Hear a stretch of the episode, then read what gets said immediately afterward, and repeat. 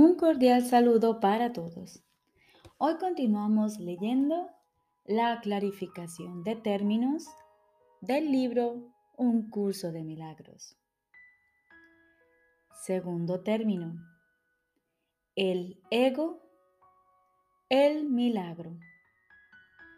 Jesús nos dice, las ilusiones no perdurarán. Su final es indudable y eso es lo único que es seguro en su mundo. Por eso es por lo que es el mundo del ego. ¿Qué es el ego? El ego no es más que un sueño de lo que en realidad eres. Un pensamiento de que estás separado de tu creador y un deseo de ser lo que él no creó. El ego es un producto de la locura, no de la realidad es tan solo un nombre para lo innombrable, un símbolo de lo imposible, una elección de opciones que no existen. Le damos un nombre solo para que nos ayude a entender lo que no es más que un pensamiento ancestral, según el cual aquello se ha inventado, aquello que se ha inventado es inmortal. Mas, ¿qué podría proceder de ello excepto un sueño que al igual que todos los demás sueños, tan solo puede terminar en la muerte? ¿Qué es el ego? El ego no es nada, pero se manifiesta de tal forma que parece ser algo. En un mundo de formas no se puede negar al ego, pues solo él parece real. Mas ¿podría el Hijo de Dios, tal como su Padre lo creó, morar en una forma o en un mundo de formas? Si alguien te pide que definas al ego y expliques cómo se originó, es porque cree que el ego es real e intenta por definición asegurarse de que su naturaleza ilusiva quede oculta tras las palabras que parecen otorgarle realidad. Ninguna definición que se haya hecho de una mentira puede hacer que ésta sea verdad. Ni tampoco puede haber una verdad que las mentiras puedan realmente ocultar. La irrealidad del ego no se niega con palabras, ni su significado se vuelve claro por el hecho de que su naturaleza parezca tener una forma. ¿Quién puede definir lo indefinible? Sin embargo, incluso para eso hay una respuesta. No podemos formular realmente una definición de lo que es el ego, pero sí podemos decir lo que no es. Y esto lo podemos ver con perfecta claridad. Basándonos en eso podemos deducir lo que es. Observa su opuesto y verás la única respuesta que tiene sentido. A lo opuesto al ego, desde cualquier punto de vista, origen, efectos y consecuencias, le llamamos milagro. En él encontramos todo lo que no tiene que ver con el ego en este mundo. El milagro es lo opuesto al ego y solo en él podemos observar lo que era el ego, pues en él vemos lo que éste aparentemente hacía. Y la causa de sus efectos no pueden sino seguir siendo una misma cosa. Donde antes había oscuridad, ahora vemos luz. ¿Qué es el ego? Lo que antes era obscuridad. ¿Dónde está el ego? Donde antes estaba la obscuridad. ¿Qué es ahora y dónde puede encontrársele? No es nada y no se le puede encontrar en ninguna parte. Ahora la luz ha llegado y su opuesto se ha ido sin dejar ni rastro. Donde antes había maldad, ahora hay santidad. ¿Qué es el ego? Lo que antes era maldad. ¿Dónde está el ego? En una pesadilla que solo parecía ser real mientras la estabas soñando. Donde antes había crucifixión, ahora está el Hijo de Dios. ¿Qué es el ego? ¿Quién tiene necesidad de preguntar? ¿Dónde está el ego? ¿Quién necesita ir en busca de ilusiones ahora que los sueños han desaparecido? ¿Qué es un milagro? Un milagro es un sueño también, pero si observas todos los aspectos de ese sueño, jamás volverás a dudar. Observa el bondadoso mundo que se extiende ante ti mientras caminas envuelto en mansedumbre. Observa a los ayudantes que encuentras a lo largo del camino que recorres felices ante la certeza del cielo y la garantía de paz. Y observa también por un instante lo que por fin dejaste atrás y finalmente pasaste de largo. Esto es lo que era el ego. El odio cruel, la necesidad de venganza y los gritos de dolor, el miedo a la muerte y el deseo de matar, la ilusión de no tener hermanos y el yo que parecía estar solo en el universo. El milagro que corrige este terrible error con respecto a ti mismo con la misma dulzura con la que una madre amorosa adormece con su canto a su criatura.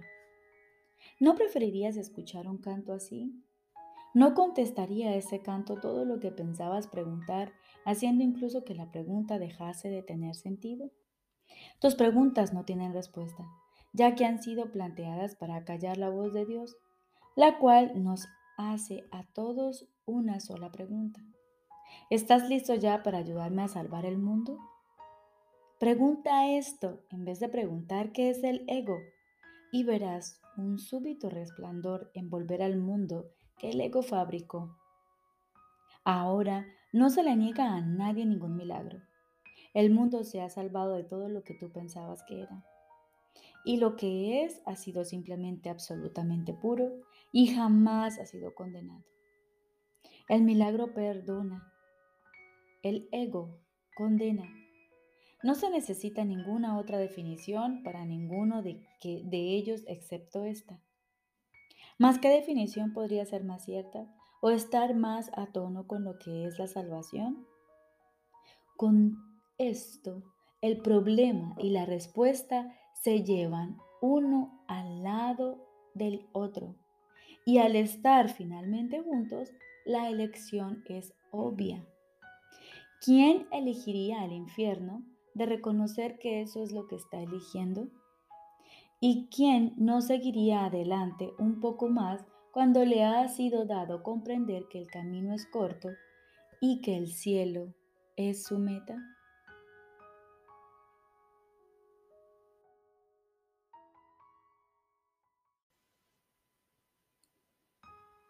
Ahora continuamos con el libro de ejercicios. Séptimo tema especial.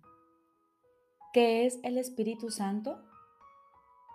El Espíritu Santo es el mediador entre las ilusiones y la verdad, puesto que tiene que salvar la brecha entre la realidad y los sueños la percepción conduce al conocimiento a través de la gracia que Dios le ha dado para que sea el regalo que le hace a todo aquel que acude a Él en busca de la verdad. A través del puente que Él tiende, se llevan todos los sueños ante la verdad para que la luz del conocimiento los disipe. Allí los sonidos y las imágenes se descartan para siempre y donde antes se percibían, el perdón ha hecho posible el tranquilo final de la percepción.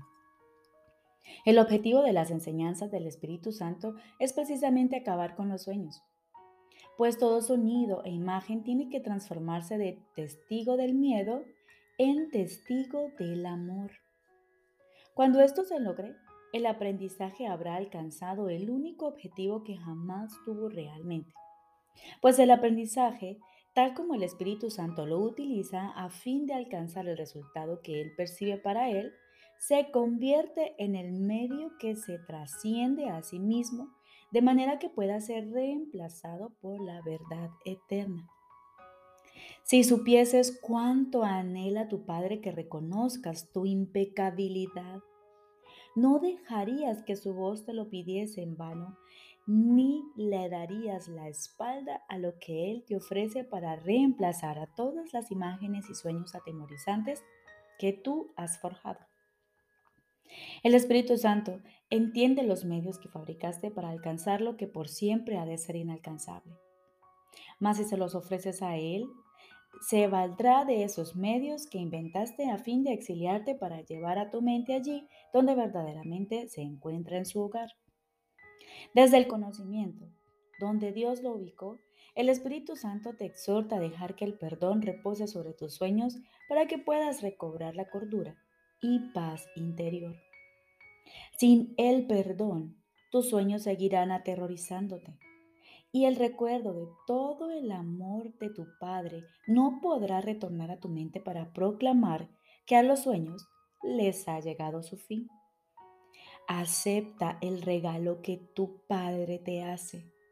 Es un llamamiento que el amor le hace al amor para que tan solo sea lo que es. El Espíritu Santo es el regalo de Dios, mediante el cual se le restituye la quietud del cielo al bien amado Hijo de Dios. Te negarías a asumir la función de completar a Dios cuando todo lo que su voluntad dispone es que tú estés completo.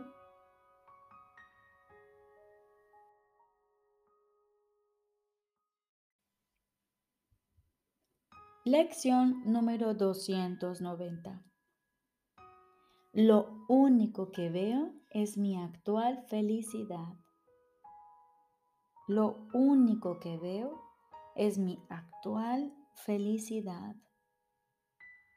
A menos que contemple lo que no está ahí, lo único que veo es mi actual felicidad. Los ojos que comienzan a abrirse por fin pueden ver y deseo que la visión de Cristo descienda sobre mí hoy mismo.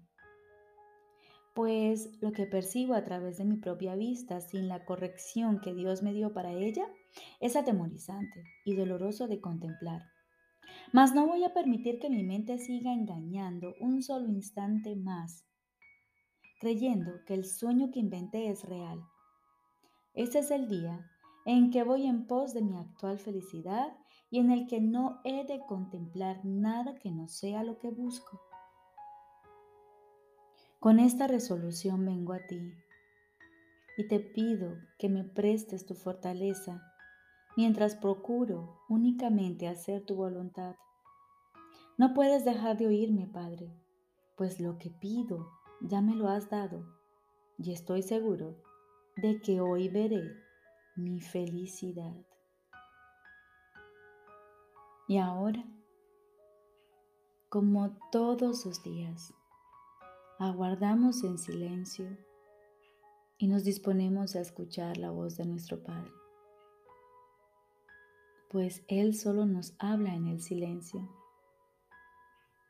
Estoy seguro de que Él te hablará y de que tú le oirás.